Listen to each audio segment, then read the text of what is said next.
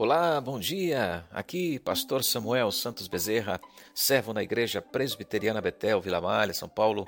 Hoje, terça-feira, dia 26 de outubro de 2021, e aqui estou mais uma vez nessa semana para te lembrar da instrução do Senhor recebida no culto da tarde de domingo em nossa Igreja Presbiteriana Betel, baseada no texto de 2 Samuel, capítulo 23, versículos 8 a 17.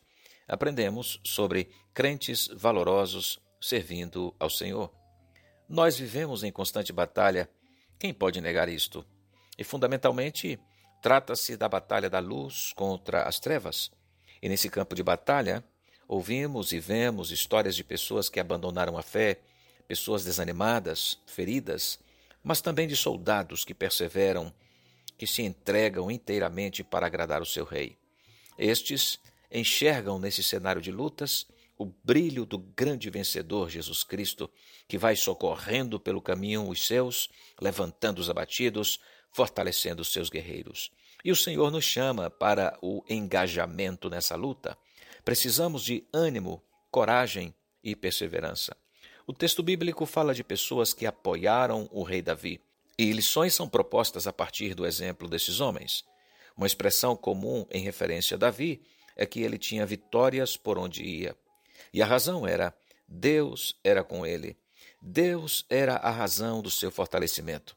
E nesse alcance da presença providente de Deus estão os instrumentos que o próprio Deus colocou no caminho de Davi para apoiá-lo na luta e, consequentemente, nas vitórias. Verdadeiros guerreiros valorosos que Deus colocou na vida de Davi, Joseb, Bassebet, Eleazar e Samar, que dispondo de suas vidas, agiram e Deus efetuou grande livramento.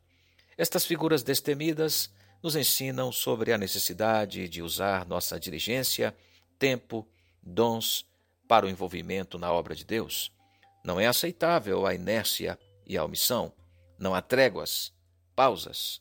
Viver uma batalha e viver comprometido com os desejos do Rei Jesus é lutar contra um sistema mergulhado nas trevas.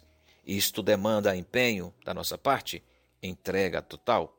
No serviço da Igreja de Cristo, necessitamos de pessoas que se comprometam inteiramente, a despeito das dificuldades das tarefas. Aqueles três revelaram seu compromisso com o rei Davi a ponto de oferecerem suas vidas para a realização da vontade do seu rei. Atravessaram o acampamento dos inimigos para atenderem um desejo, um balbucio do seu rei Davi. Tão tocado com a abnegação dos seus soldados, Davi reconheceu sua indignidade e, ao mesmo tempo, a dignidade do único que merecia aquele gesto, a saber, Deus. Esta é a razão pela qual ele ofereceu aquelas vidas, atitudes e fidelidade representadas na água como adoração ao Senhor.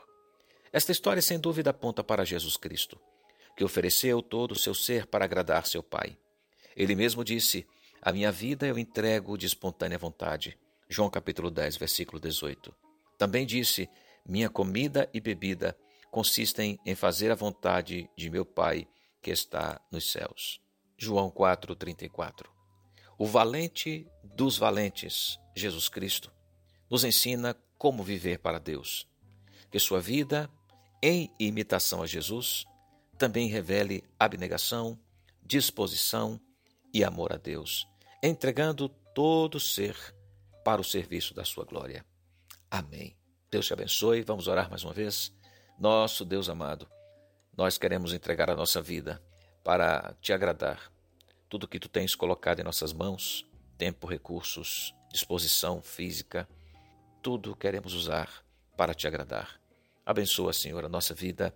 Abençoa a tua igreja, o teu povo. Esta pessoa que me escuta agora seja tocada pelo teu espírito para oferecer-se em adoração ao teu nome, entregando todo o seu ser e coração para o serviço da tua glória. Em nome de Jesus. Amém. Deus te abençoe. Uma semana vitoriosa em Jesus, no poder do Espírito Santo. Amém.